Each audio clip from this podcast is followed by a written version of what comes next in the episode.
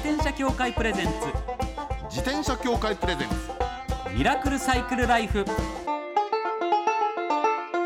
今週も始まりました。自転車協会プレゼンツ。ミラクルサイクルライフ。パーソナリティの石井正則です。北里志です。自転車って楽しいを合言葉にサイクルライフの魅力をお伝えする自転車エンターテインメント番組です。はい。まずはこちらのコーナーから。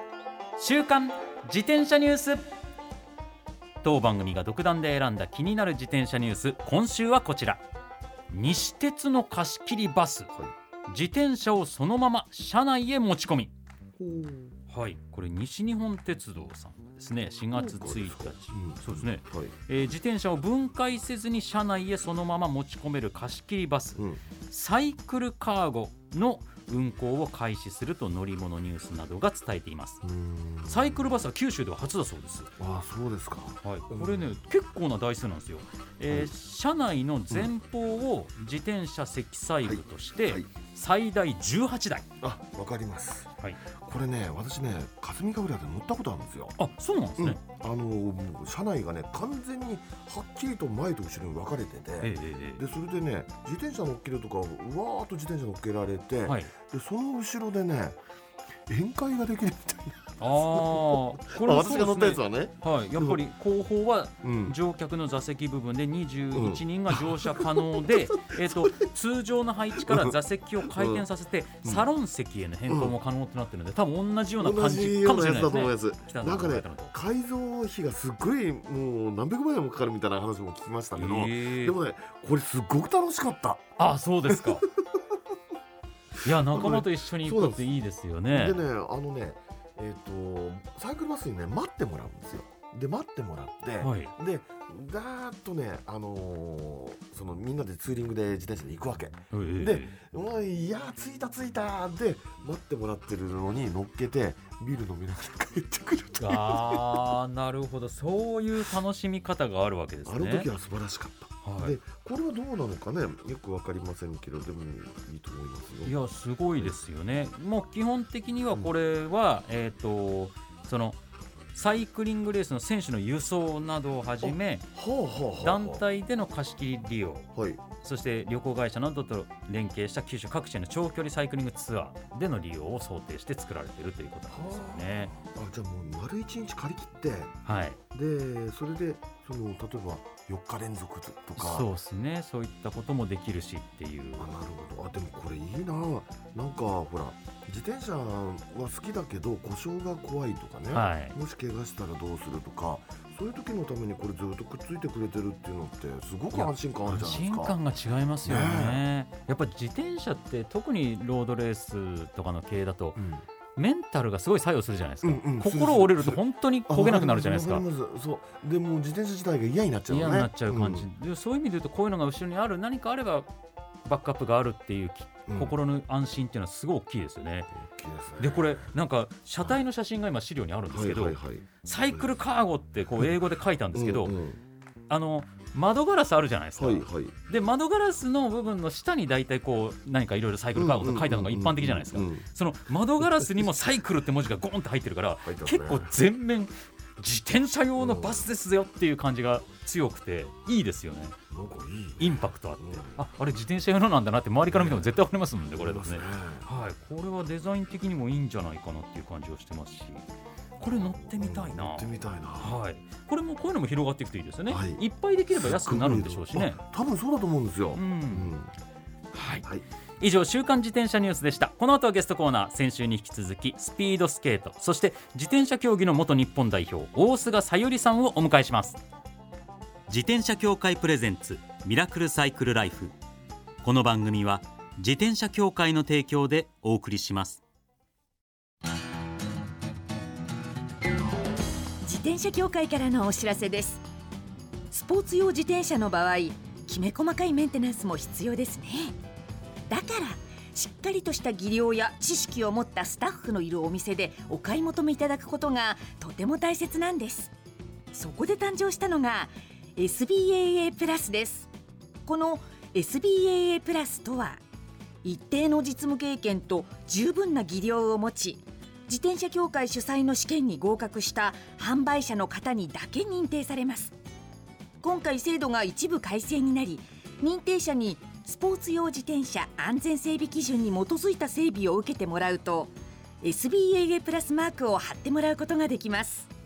だから SBAA プラスマークはしっかりとしたメンテナンスを行った安全安心の証と言えます。SBAA プラス認定者のいるお店でメンテナンスを受けて快適なサイクルライフをお楽しみください。SBAA プラスについての詳しい情報は自転車協会 SBAA ホームページ SBAA-bicycle.com まで。さあゲストコーナーです。先週に引き続きスピードスケートそして自転車競技の元日本代表大菅さゆりさんです。よろしくお願いいたします。よろしくお願いしまお願いしす。ます。大菅さゆりさんは女子スピードスケート界を代表する選手として2002年のソルトレイクシティ2006年のトリノと2度の冬季オリンピック出場さらに自転車競技でも頭角を現し2004年のアテネオリンピックにも出場。2011年に現役引退を表明。現在は全国で講演会やイベントテレビラジオにご出演されています。いや先週その自転車競技のね選手時代の話いろいろかもしれないものすごい興味深かったですもんね。でいやここのね2002年五輪、はい。4年はい。で6年、はい2年に1回出てるじゃないですか、もう本当もう今から思うと、もはい。う夢のような6年8年みたいなそうですね。早かったですね。なんかもうスケート、あもう自転車、あ自転車とかもうスケートみたいな なんか。だって頭の中オリンピックのことだけでしょ 本当ですよね。はい。ねえすごいね。でも全然夏と冬じゃ違うって話なんですもんね。うん違いました。空気感から。空そう空気感が違いました。よ。その人たちから。そう夏の競技、思わずあの私ソフトボールやってたんですよ中学時代あに。やったことがあったので、あの宇津木監督うんにサインもらいに行きましたから。ね。あそうですか。選手村のソフトボールチームの部屋をノックして、へえー。ー、あ直接直接行きましたね。行ったんすか？はい、すいません、宇津木監督のサインが欲しいんですけど。って言って。い。ただいたの今でも持ってますね。そういう意味で言うと、今回番組にお越しいただいた大菅さん、ご本人はなんか今日放たれてる空気としては、うん。陰陽出た陽キャ陽キャ感ありますよね。も。私も夏を経験してだいはいぶ陽キャな感じ。で、そうい オリンピックにも臨めるようになりましたね。ねはい。で今回は、はい。えープライベートでも自転車に乗られているというお話なので、ちょっとそのあたりのご自身のサイクルライフについてお伺いしたいと思います、今乗られている自転車は何に乗られているんですか？今は、まあ、あの基本は子供を乗せてるママチャリがメインなんですけども、はい。まあ、一応デローザのアイドルも持ってます感じですね。ピストじゃなくて？あピストは持ってないですね。ロードバイクですよね。ロードバイクですね。アイドルはねいいはい。自転車ですよ、い、い自転車ってまあそんなめったやたらに手の出る自転車じゃないけど。結構あのそハイブランドというハイかブランド、いい名前ですねアイいドル。やそうなんですよ。そこなんですよ。名前でちょっと名前もこんなやつあるんだって思ったのと まあ色が白と赤で可愛かったんですよねなんかハーあるじゃないですか。かりますはい。ローザハートありますね。この見た目とあとは当時あの富士山に登るトレーニングをしてたので、はいはいはいはで山を少しでも登りやすい自転車をっていうのをもで、まあ、あの夏はお世話になったメカニックさんに相談をして、はい。あこれいいんじゃないかっていうので乗っていアイましたドルはね。あのガンデローザのはい。元祖カーボン一体化フレームみたいな感じでねあなんかそうなんですね。流麗な感じでかっこいいんですよ、うん。かっこよくて可愛くてなんかでも、うん。すごくそのいいなって。車種もそうだし、ブランドもそうだし、うん。車種名もそうですけど、うん。やっぱ陽キャ寄りですそうですね。そうですねあそうですかそうですね、はい。そうですね。アイドルですからねあれはね、うん、なんて言ったってですよ本当。そしてでもやっぱり生活っていう、はい。ライフっていう意味で言うとママチャリの方が中心になっていくお子様いらっしゃるそうですね。子っていこと供が生まれて。今おいくつぐらいですか？今5歳ですね。もそう。もうすぐ6歳になります。あそうですか、はい。じゃあもうまだもうママチャリこのせ現役状態。そうですね。でも最近も最近と言いますか3歳ぐらいからい。一人で乗り始めちゃったので娘が。早いですね、そうなんですよ。三歳早くないですか、3歳からも補助輪を取って乗ってるので。あそうですか。あじゃあそれは結構いいんだ鍛えたんですかそれとも自然に。いやまあ鍛えたまではいかないですけど、うん。早めに乗れるようにご指導はし指導っていうか、促してる。まあまあはいはい。言わしてましたね。このせママチャリそうです。あの、はい。まえっ、とうちのは前にうん。娘が乗れるような、はいあはいはいのチャイルドシートみたいなのがついてるやつをはい。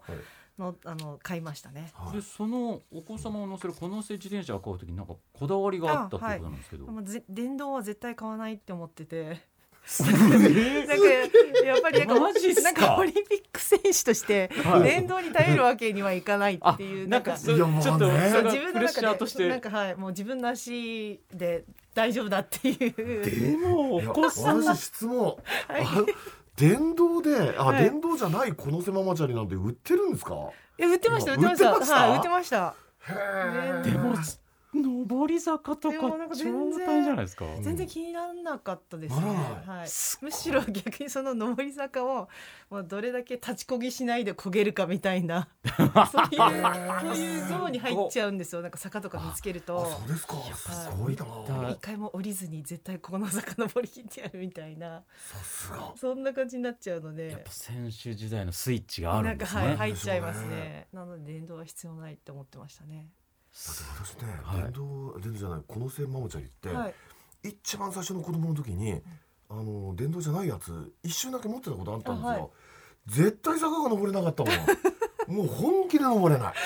無理。だって自転車自体が重いじゃないですか。いや重いですね。重いでしょ、はい。だってママチャリなんだから重いに決まってるんですよ、それでお子様の体重が乗っかってでそう。乗っかってなんかなんなら買い物とかするなら荷物も増えてですもんね。はっきり無理ギアを一番軽くして。ぐわーってこいで。ギアを一一番軽くっつったって内装のあの三段のあれでしょ？三段で。もないんかそんな気にならないですね私だから。多す分ごいわ。でも それはまだそれは現役で選手しながら、はいお子様も育ててるとかだったら、うん。つ常にからトレーニングしてるから分かりますけどもう引退されてるわけだしね。はいしたらやっぱ筋力も衰えてったりとかするじゃないですか。はい。今でも鍛えてるってことですか？でもそういう時はあのデローザで、うん。い家であの、まあ、普通ジムとか行くと思うんですけど、はい。私はあの三本ローラーわかりますか？うちに三本ローラーあるのでそれにデローザ抜けて。何後ろにガチャッとつけるんじゃなくて？じゃなくて三本ローラーね三本ローラー。ガラガラガラガラそうですですそれあったのでそっちでやってましたね。ーここのせ自転車を電動に頼らないために、デローザで三本ローラーに乗るっていうはい文法って論論法ってすごいですよね。いや三本ローラーって詳しくない人はまあ分かんないかもしれないけどあの最初乗るの難しいじゃないですか、ねえだって、単にローラーが 3, 三つあるだけだから、まあ床になんか三つのローラーがあってそこにえっと自転車乗っけて。自転車乗っけてなんでその支えるものとかないんではい。倒れちゃったりするんですよ慣れてないしでよれるしねそうですそうはい。でも高校生の時からそれはもうやってたんですよ、うですか。トレーニングであここの寮とかに三本ローラーがあってあるんだの乗ってたので全然苦じゃなくてそれも。ははい。むしろ固定されてる方が苦でずーっとなんかこうなのでまだ動きがあった方があそうですよね。私的には気持ち的にも楽で。やっぱちょっとマインドが違うんですね。そうなんですこれ周りのお母様に何か言われませんでした？あ、まあ、全然何も言わあでも電動なんで電動じゃないのとは突っ込まれたことあります。でも。その時は全然私は正体をこうオリンピック選手だからとかは言わずにいや自分の足信じてるんだぐらいのこと言ってました ーぐらいそう多分ポカンだと思うんですけど。そっかそれ知らないママさんもね、はい。うん多かったかもしれないですもんね。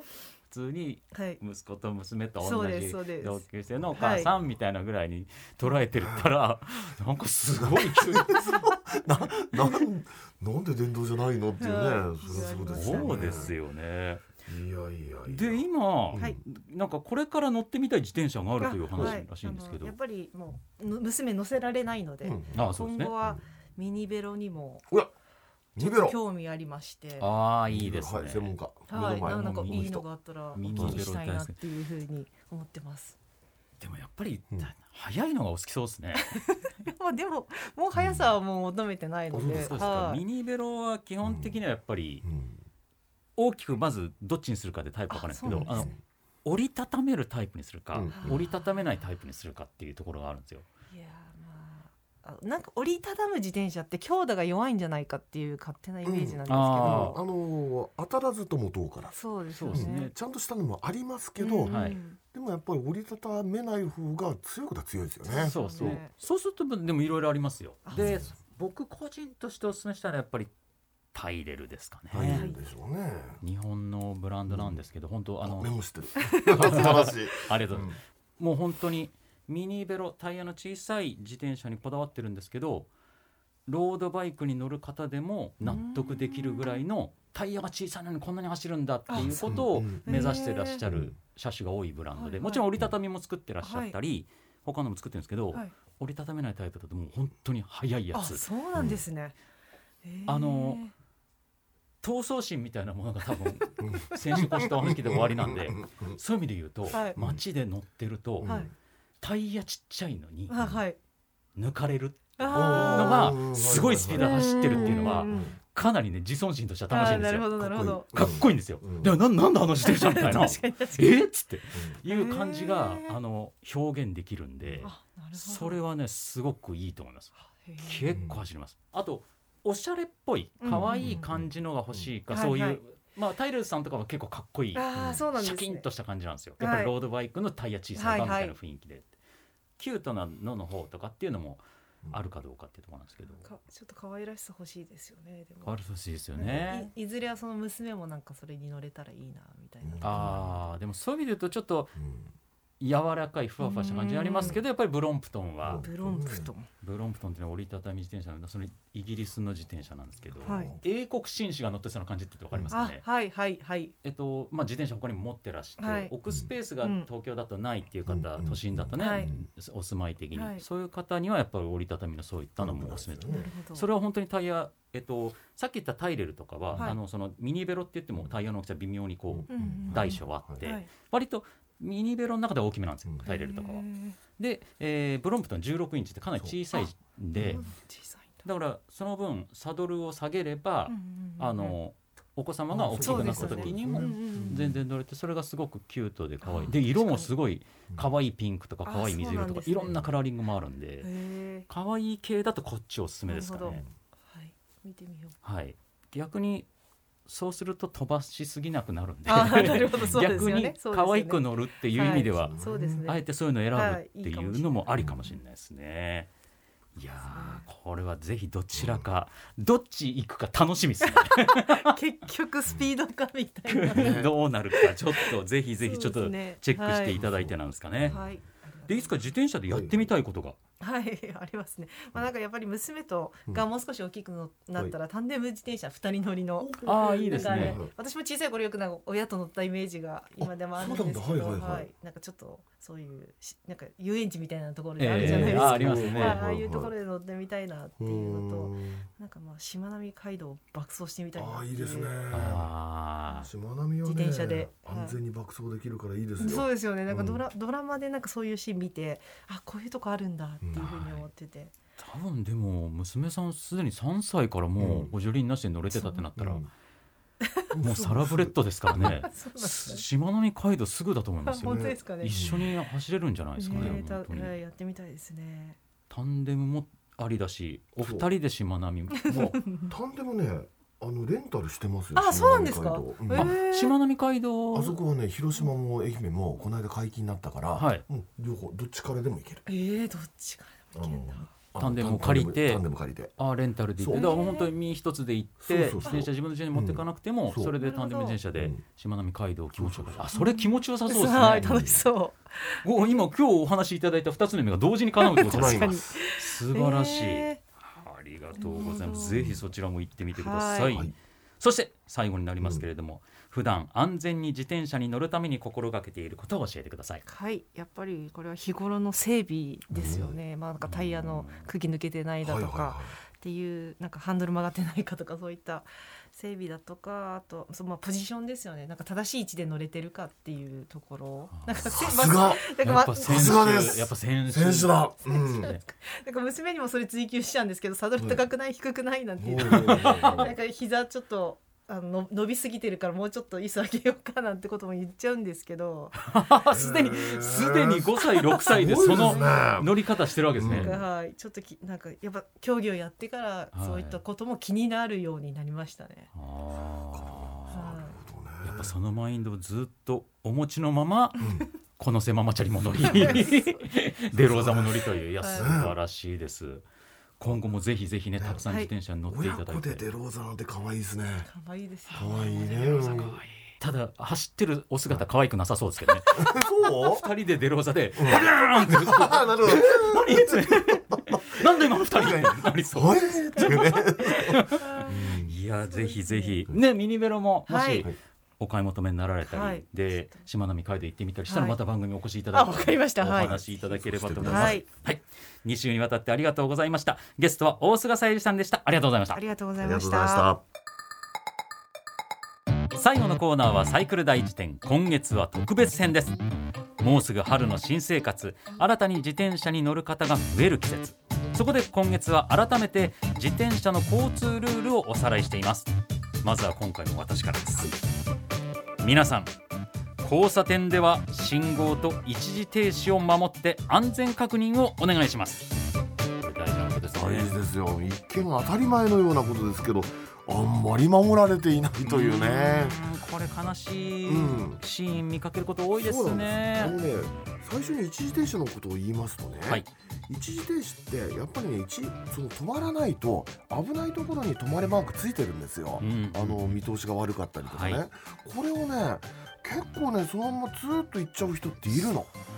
私ね半年ぐらい前にねあの見たことありますよ。もうタクシーがキューッと止まってどっちが悪いって自転車が悪いんですよ。はい。一時停止なのにといつものあの通勤ルートだからええ知ってるんだけど一時停止なのに止まらないでずーっと行ってもうタクシーがギューッと止まっちゃうのあのね一時停止はね守らないとダメですよ、本当の話。そうなんですよ自ね転車だからといってあのななんかね自転車は守らなくていいと思ってる人がいるの。だって自転車だからこそ危ないっていう部分もあるわけですよ。ね。だってむき出しなんだから体、はこれぜひ守っていただきたいのがまず一つ、いはい。それからね信号機を守りなさいなんて当たり前と思うじゃないですか。だけれどもあのねあんまり知られてないことの一つにはい。あのー三灯式の、えーつまり横に並んだ普通の信号機。はいあのね。車とか用のかそうそうそうそう。一あれ般的な。そう一般的なあれ。あれと二灯式の縦に並んだ歩行者マークがついてるああありますね。はい。どっちを自転車は守ればいいのだというそうか時々分離式のありますもんね。そうですそこだ。そうなんです。はい。これはねはっきり決まっててはい。あの何も表示がない場合はあの三灯式なんですよ。自転車は基本はあの車道を通る車両なんで、はい車両ですね。先週そのお話しさせていただきましたけれども。はい、車道を通る車両な軽車両はない。んで、軽車両ですあの三灯式の車と同じ信号機を守ってくださいと、はいこれがまず前提うんだけれども実はね二灯式の中には2種類ありましてね。